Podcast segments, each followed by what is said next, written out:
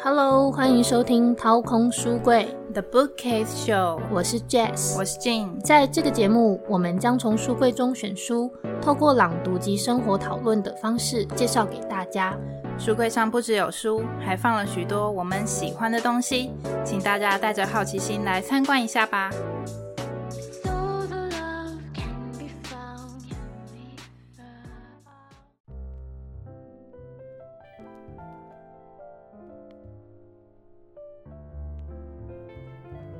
大家好，欢迎回到掏空书柜。好久没有听到我们的声音了，真的，我们已经几个月没有更新了。没错，抱歉，没有了。为了为了以防大家又又忘记我们的名字，我们先来再一次的自我介绍一下。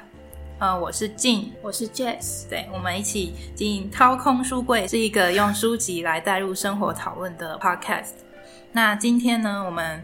呃，久违回归，我们挑选的书籍呢，直接请来两位重量级的女生。真的，我选的是志玲姐姐。那志玲姐姐新书已经大卖到第二刷了，这本名字叫做《刚刚好的优雅》。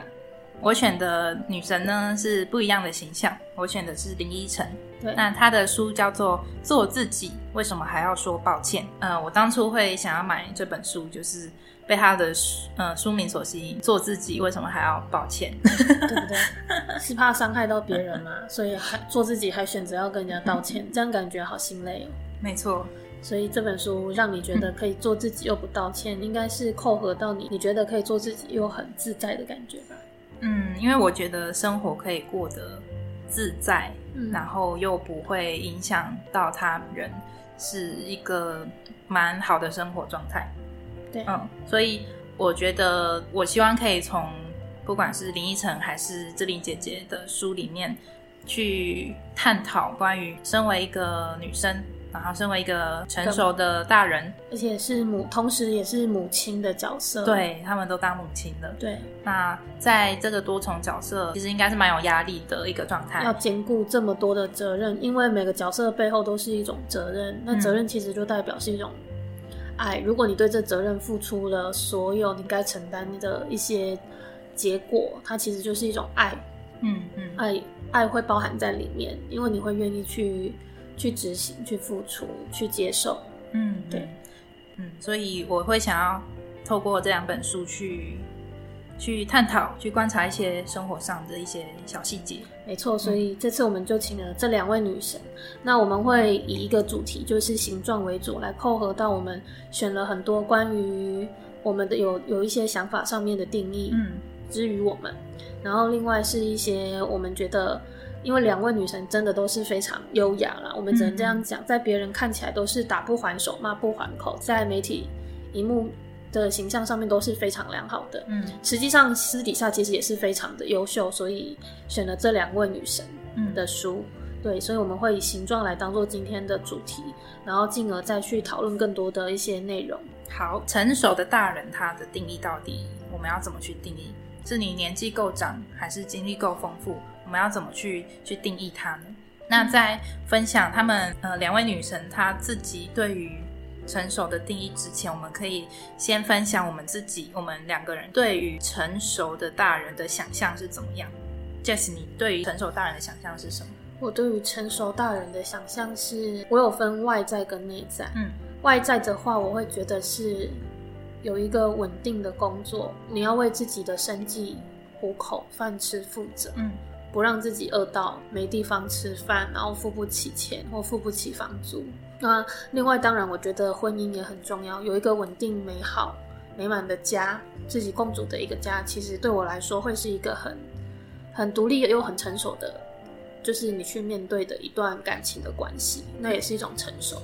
嗯，然后另外内在的话是，我觉得是有一个良好和谐的人际关系，因为你有好的人际关系，好的。好的朋友啊，可以交流。其实你在对话的过程中，也是一种梳理，梳理你那一些很深沉的状态。嗯，就是你可能很多东西积在心里面，它其实是有一些堵塞。但是你今天讲了，你跟朋友聊天或是对话，它会有一些流动，跟把一些堵塞的东西排排排出来。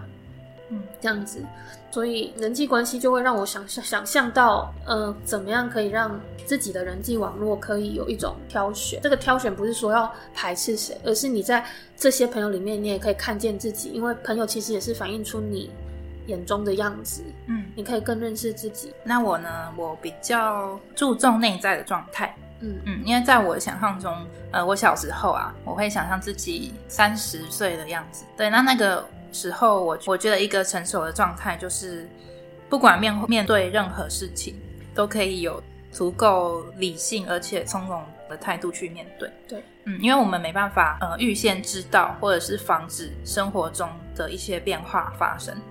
但是我如果能够在变化中可以从容的去面对、去处理我所面临的事情的话，那我觉得哦，我真的是长大了，哦，我真的是足够成熟了。遇到各种难关都可以自己解围，所以这个很厉害，包括了所有。嗯，就是包括好的，也包括坏的。就算遇到坏的事情，我也可以调整好自己的心态，因为我没办法保证自己不会崩溃。但是如果我可以好好的调整过来的话，那我就是成熟的样子。好，嗯。我觉得这不错，我喜欢。嗯，好哟，如果是稍微有点对外的话，如果我可以将自己的所学或者是自己拥有的能量去分享给别人的话，对，我会觉得哦蛮踏实的，就是哦，我除了照顾好自己，我还可以将自己喜欢、热爱的事情分享给别人，然后也带给别人比较丰盈的心，或者是丰盈的学习。那我觉得除了自己内在，我也照顾到他人，那我会很很开心，我会是这种状态。嗯嗯，这就是我们对于成熟大人的一种定义。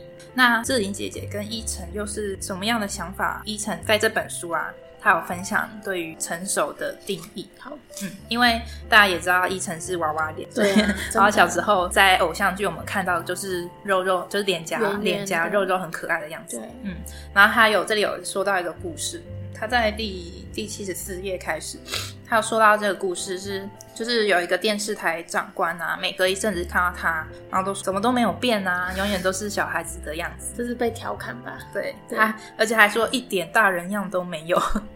这不知道是包还是扁哦。对啊，我可能可能那个长官是想要开个玩笑之类的，可是那个时候啊，刚好因为伊晨他小时候也很在意自己肉肉的样子，就是外貌上是在意别对对，演艺圈很现实，那电视镜头也很现实，所以在他看来，电视上的他就是一个 肉肉的样子。所以在他听到那个长官这种话在他耳里，他会觉得很很懊恼，就是很囧，对。就是呃，他是这个长官是说我爸爸，就是很觉得有点 hello，对 怎么会说这种话是怎样子？对，所以小依晨听到就是更积极的节食啊、运动，希望可以改变这个形象。对，嗯，但是后来大部分人都知道，他其实是脑部有囊肿，囊肿所以才会引发他可能面部容易水肿。所以他后来就是手术处理完他的脑部的病之后，又搭配正确的减肥方法，才让他的外在形象变得更健康。OK，对，那当然，他天生的娃娃脸那个稚气的天真的样子还是不会变，因为他天生就长那样嘛。到他后来变得比较健康、比较 fit 的模样之后，那个长官还是一样。哦，你怎么还还是像那个小孩子一样，一点大人样都没有？长官好令人心累哦。对，但是后来伊晨的心态比较成熟，因为他觉得到底大人的定义是什么？对如果大人的定义像是他在演艺圈都会看到的一些人，就是人前人后态度不一，嘴上说一套做一套，用尽各种手腕耍心机，巩固自己的利益。如果这样才是大人的话，那他宁愿一辈子都是小孩子。因为比较没有处心积虑的感觉。对，因为他不想伤害别人，他不想成为这样的大人。嗯，所以后来伊诚他自己对于成熟大人的定义，他写到：对我来说，职场上真正的大人，所谓的成熟，是尊重自己的工作，自律、准时、有效率且合理的敬业。以及对他人的同理、包容、互助和互相成就，这样他觉得才是真正的大人。好，心理上面给人家大人成熟感。就算他当妈妈到现在，如果还有人说他很孩子气，那他也很骄傲，就是嗯，我就是这样子啊，对对啊我为我现在的样子而骄傲。嗯，好，那我们聊完关于成熟嘛，那接下来来聊聊优雅这两个字。好，嗯，因为说到这两位女神，我们一定都是想到非常优雅的形象。对，嗯，那他们对于优雅的定义是什么样呢？伊晨在这本书的第六十三页开始聊到关于他自己对于优雅的定义。对，说到优雅，我们一般的刻板印象，也就是哦，可能。长长的头发，然后纤瘦的身躯，然后拿着一杯咖啡，然后在微风中穿着长裙，然后飘逸的样子，对对对，然后慢慢的散步，婀娜多姿嘛，对，这是感觉，这只是太刻板印象。了。对于我们从小就是一直被广告啊，或者是明星、电影这样子这样子的洗礼，我们很容易觉得一个优雅的人的外在形象会是这个样子。对，嗯，可是伊晨在这里有不一样的定义哦。他说，优雅这个词所包含的意义远。远远超过它字面上看起来的样子。他觉得从容、认真、体贴与奉献是另一一种层级的优雅，所以也让优雅不再属于某些特定的层级，或是拥有良好教养的人。就算是历经风霜捶打的人们，就算是拥有生命缺陷的人们，他们也是一种优雅的形象。他在后面有举例，让我还蛮有感觉的。他说，像是在老旧摄影棚上方的猫道来回穿梭。毫无保护措施却快速熟练的调整灯光的工作人员们，是另一种专注的优雅。那在餐厅外场不小心打翻酒水的客人，隐而不显的快速替换口部餐具并送上纸巾的服务生，公园广场偶然看见为身心不便者服务或是帮助他们的一些志工，他觉得这些也都是非常优雅的人。我为什么会对这一段有感觉呢？会因为。我自己本身的工作，嗯，我是在花店工作嘛。那我们的花店它位在车水马龙的大马路旁边，没错。那我自己呢，就是一个因为工作的模式，所以我必须得在大马路旁边蹲着帮盆栽浇花，或者是扛水桶，或者是搬任何重物。对。还有在定点的时候，拿着大包小包的垃圾等垃圾车。感觉感觉是神力女超人要会的工作，对，就是各种扛重物，然后各种不为任何脏污细菌的的一些为工作的奉献。对，然后有时候我蹲在路边，因为人真的很多，可是有时候我会觉得，哦，我还蛮为这样的自己骄傲的。嗯，因为虽然我看起来就是苦在路边。哭啦，哭在路边，在那对对，然后一头发有点凌乱，可能刚搬完重物，但是这样很认真工作的我，我会觉得哦，那就低层的定义，我也是个很优雅的人。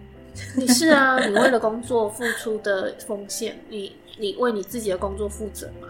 嗯，你没有说你不做了，就是躺在那里说老板我不干了，然后甩头走人了，所以你这算是负责任的优雅，在他的定义里面，嗯，对啊，这样子。嗯，所以我觉得哦，这一段还蛮打动我的心。OK，嗯，那志玲姐姐关于优雅代表，她所谓的优雅又是怎么样的？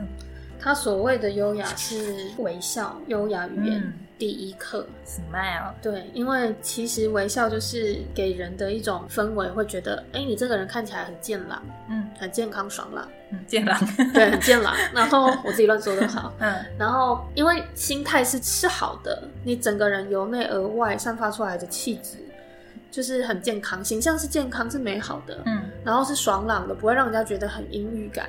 所以你那个微笑的感觉，就会让人家觉得这个人的整个外面看起来的样貌姿态是好的，嗯，对，进而你就会想要再跟他有更多的互动，因为你外显的优雅会让人家觉得很喜欢你这个人。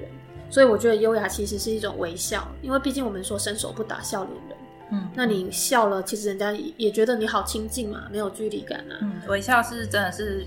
与他人相处，就是打破那层隔阂的第一道防线。对啊，就是微笑。所以你怎么样？就算你再不会任何语言，你的沟通姿态如果真的有微笑的话，就会让人家觉得，哎，其实蛮好的。这个人给人家的第一印象是蛮让人深刻的啦，至少不会是不好的。不要说深刻，至少不会到厌恶，好不好？就是人家觉得还不错，还不错。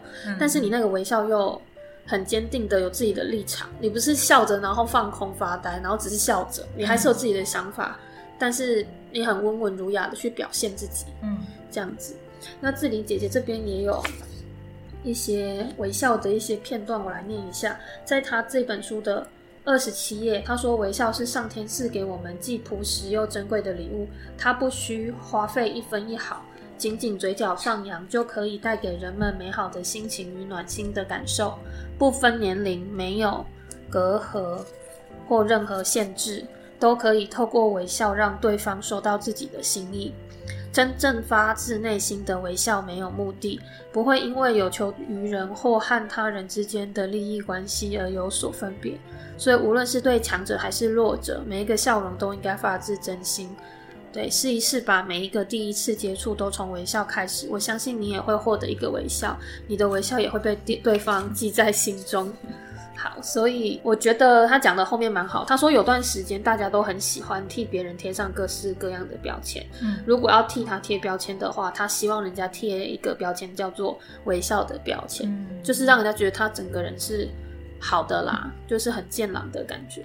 所以未来的未来，他会希望大家想起他的时候，脑中浮现的是一一抹暖暖的微笑。对 他，他是想说那大家那么爱贴标签，那不然就。爱贴就帮我贴微笑对啊，还不错啊。不是有笑脸吗？笑脸便利贴 应该有这种东西吧？我不知道。那 Jess，你觉得优雅是什么样的形状呢？我觉得像是水波纹，细水长流的水波纹。优雅是需要时间去堆积的，嗯，它不会是一朝一夕就突然触可及，嗯，因为那个心理素质要够，我觉得要够厚实。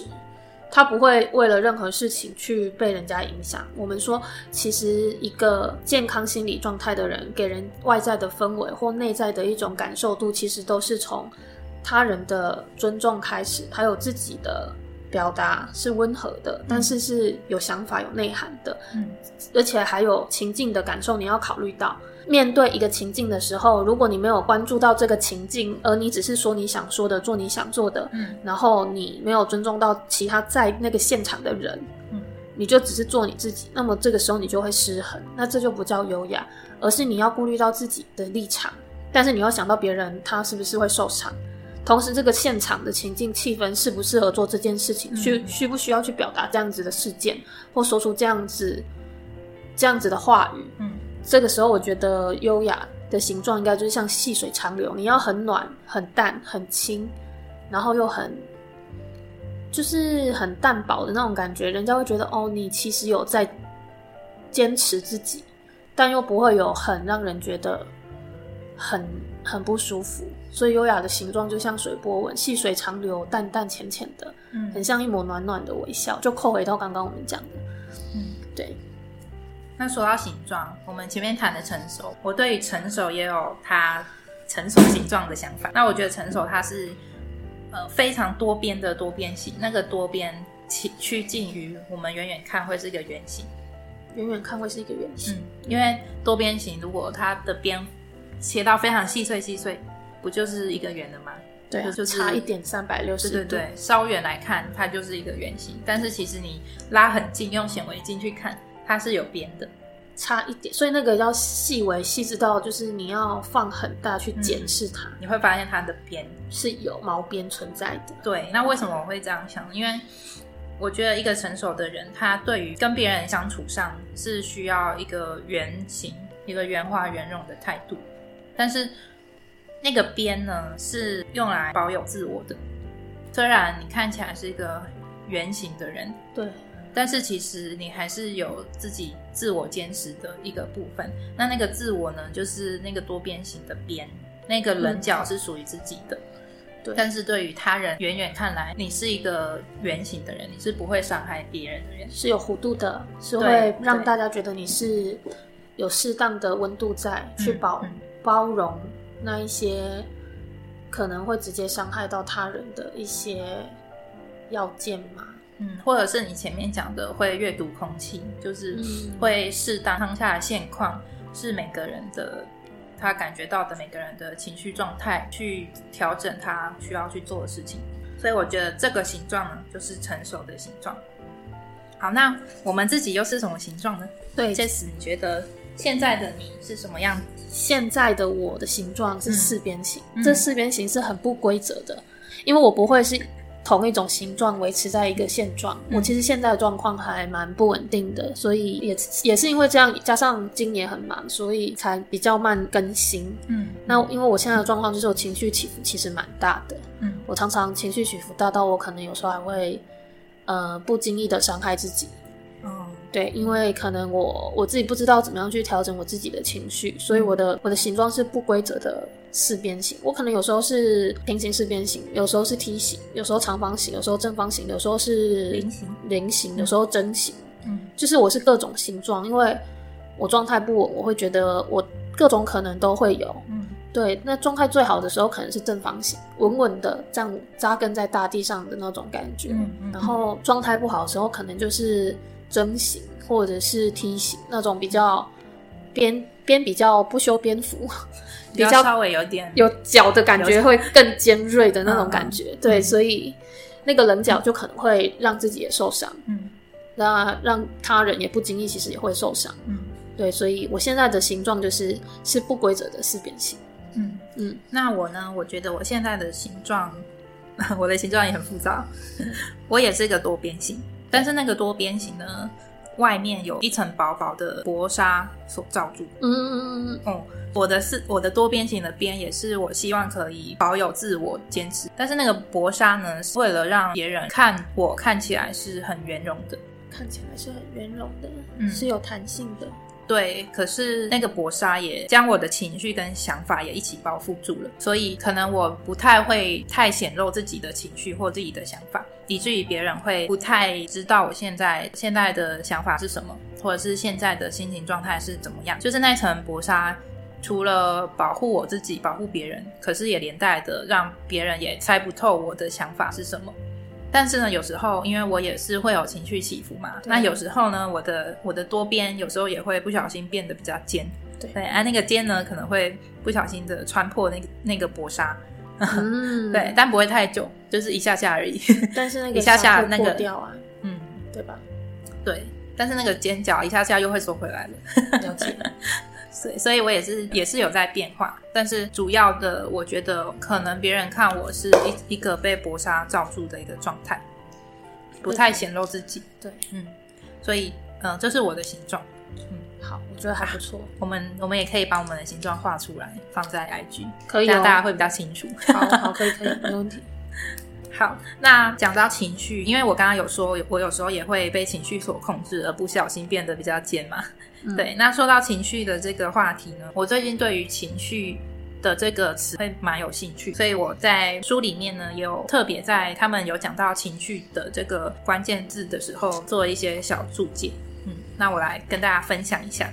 那关于情绪呢，依晨他是什么样的想法呢？好，那一般我们认为情绪啊，比如说我们有害怕、嗯伤心、难过、恐惧，或是轻蔑任何的负面的情绪，对，我们都会觉得这这是不好的，尽量不要有。对，可是其实作为一个人啊，最珍贵的一个东西之一，就是他拥有各式各样不不同的情绪。对，他会有感受上面的起伏，嗯，会让大家更真实的存在在现实世界里面。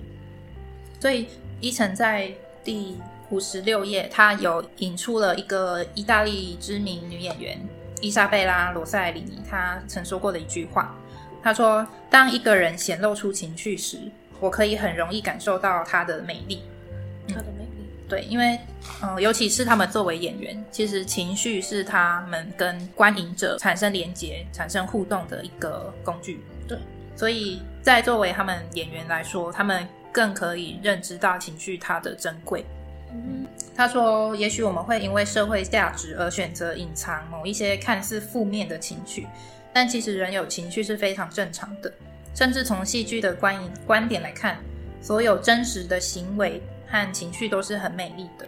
接着我们可以不用去惧怕我们产生负面的情绪，而是去学习在负面的情绪来临的时候，我们怎么去穿越那些情绪。”对，而从这个经历的过程中，去更了解自己，然后学习到，如果之后我面临了同样的情绪，或者是不一样但类似的情绪，我可以怎么样的去帮助自己，去去顺利的度过这一个情绪的浪潮。没问题。对，好，接下来我们要讲的是气度，因为刚刚我们有讲到情绪嘛，情绪是比较像是内隐的，自我照顾的。对，那呃，气度的话是比较外显，我觉得啦，是从你里面散发至外面给人家的一种气场，给人家的一种氛围跟一种感受。嗯，对，所以他这边是写气度决定高度，这是志玲姐姐的书，没错。然后心有多大，世界就有多大。他这边有说，其实你用什么样的角度看待发生的事情，又是用什么样的态度面对人生中必然会有的起起伏伏呢？在别人或许真心、或许蓄意的批评中，你用什么样的表情面对？而你又是否有足够的气度去面对所有的未知？然后他就说他很喜欢“气度决定高度”这一句话，因为唯有拥有足够的气度以及正向面对人生的态度，才能在人生的修养课题中取得一定的高度。气度与态度同时决定了一个人的格局，而格局则反映了他对万事万物的接纳程度。我觉得格局指的不是单简单的走出去看世界，也不是片面的见多识广，或者单身方面的增长知识，而是要建立起与世界自在相处的方式。然后，人生舞台不是在追求财富与名声，不是在追求成功，而是在追求成长，是看如何能够让这个舞台生动丰富。多彩多姿，它后面有一个小结语，我觉得写的蛮好。它有一个优雅小提醒，他说：“不降格以求，不为自己设限，尽可能去发现自己的无限可能。”因为志玲姐姐其实我们说她才貌兼具啦，嗯，然后财富她也 OK 嘛，毕竟人家是一一线的女星，那当然她各方面都很不错。可是为什么她在气度上会让人家这么喜欢她？就是因为她她其实不降格。他也没有大头症嘛，然后也是让自己打开他的心胸，去看见更多，因为他觉得世界有无限大的可能，所以他的含容性很大。嗯，当他的含容性很大的时候，他就会他自己就知道他可以看见更多，他没有把自己的心框架住，所以他的气度其实是让人家非常敬佩的。然后他还有说，放大丰富自己的格局，找到你与这世界相处最舒服的位置。他其实工作完，他最作为他自己最简单的方式，就是好好的安顿他自己，很简单的就做他自己。嗯，对，就是这样。所以这是他里面写到气度的部分，我觉得很好啦。嗯嗯，而且他有一其中有个重点，就是不为自己设限嘛。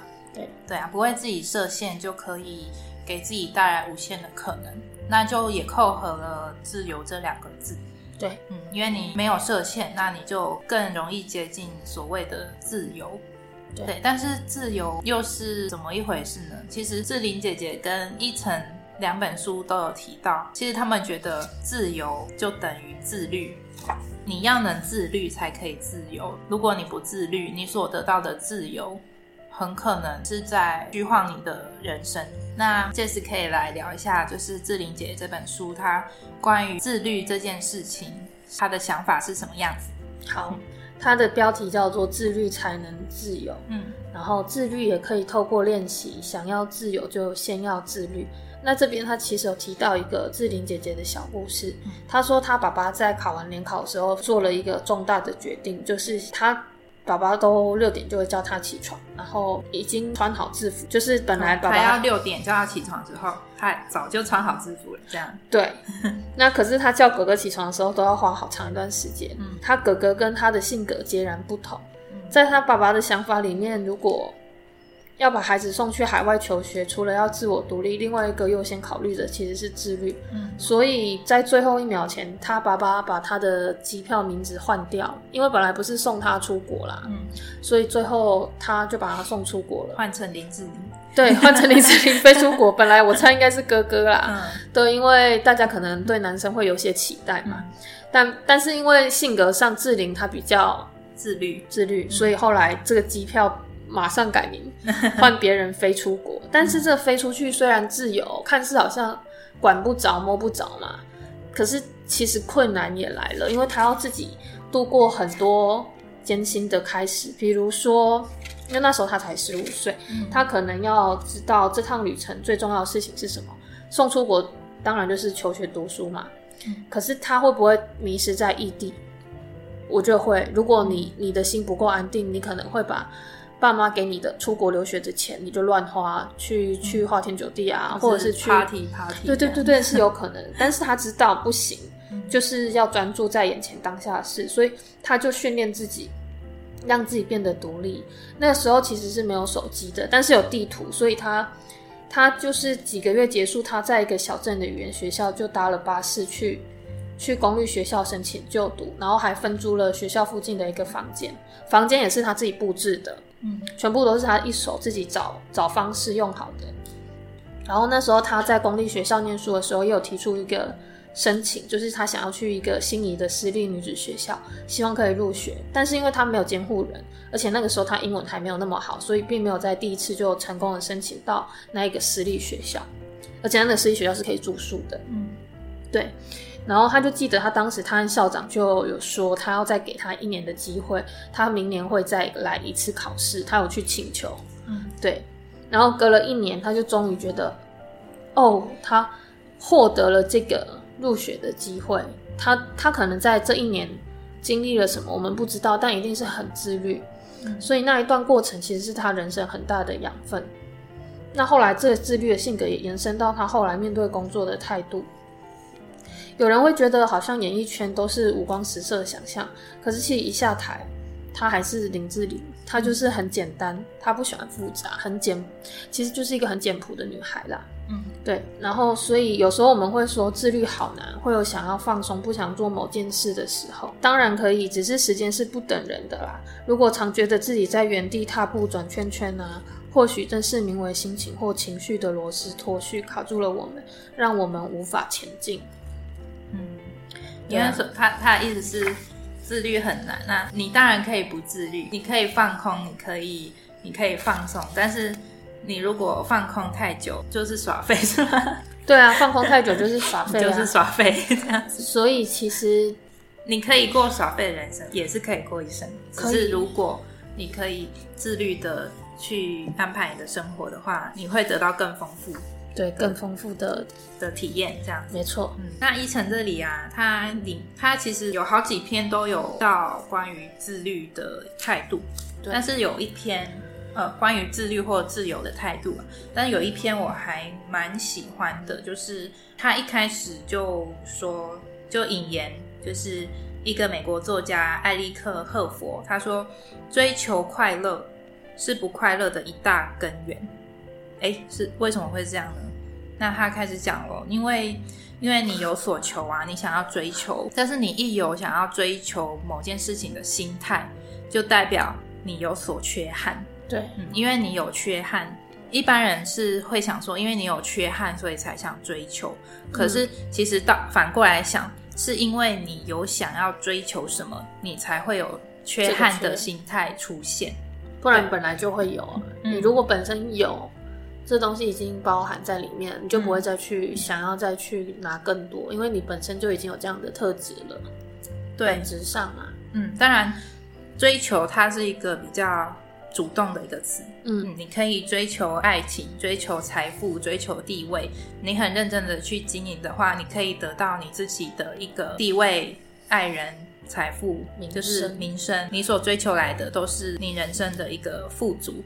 但是呢，如果你一直保有缺憾的想法，对，那其实变相的会框住你的心，让你的心不自由。嗯，因为你想要的大于需要的太多，所以他是想提醒知足的概念。知足，嗯，因为他说，如果我们知足了，也就自由了。那如果自由，也就快乐了。这很好哎。所以，如果我们自己觉得我们已经拥有了，其实我们。本身就不用追求，我们就很快乐、怡然自得的样子。其实，在那样子的状态，我们本身就已经是自由的一种一种方式了。嗯嗯嗯。所以我觉得这个想法还蛮好的。嗯，所以就是关于自由啊，我们可以来做一个这两本书的总结。好，嗯，其实我们刚刚不管是讨论从一开始啊，我们讨论到哦，一个成熟大人的定义是什么？然后后来又谈到优雅，谈到形状，谈到我们自己的形状跟情绪、气度，还有自由跟自律。总和前面谈论的，不管是内在的探索还是外在与他人相处。如果我们可以用不受限的心态去面对、去学习，我们的心就会逐渐自由。所以，不管我们是什么形状，像 Jess，你觉得你是四边形，然后我是一个被薄纱包住的多边形，一个奇怪的形状。然后，不管我们一开始是什么样的形状，我们最终都可以变成各式各样的形状。那到最最后，在一个自由的定义下，其实我们到最后的形状都是无限的。对，没错，一个无限大的形状。对，我们透过几个关键字来。大概整理了一下这两本书，那当然这两本书内容非常的丰富，非常多元。我们只是提出冰山一小角来做讨论，对，所以有兴趣的听众们都可以再找来看。对我们今天的书就是林依晨的《做自己为什么还要说抱歉》，还有林志玲的《志玲姐姐修养之道》，刚刚好的优雅。没错，好，以上就是我们的这第十七集掏空书柜的内容，感谢大家的收听。那嗯，接下来我们应该还是会以佛系的态度继续经营，但是就是可以配合我们生活的节奏。大家记得按订阅，这样才可以知道我们下一次会上更新上架的时间。对，嗯，好，如果喜欢我们的节目，欢迎按下订阅，并在 Apple Podcast 评分五颗星及留言，也可以在 FB 或 IG 与我们做互动。掏空书柜的 Bookcase Show，我们下次见，拜拜。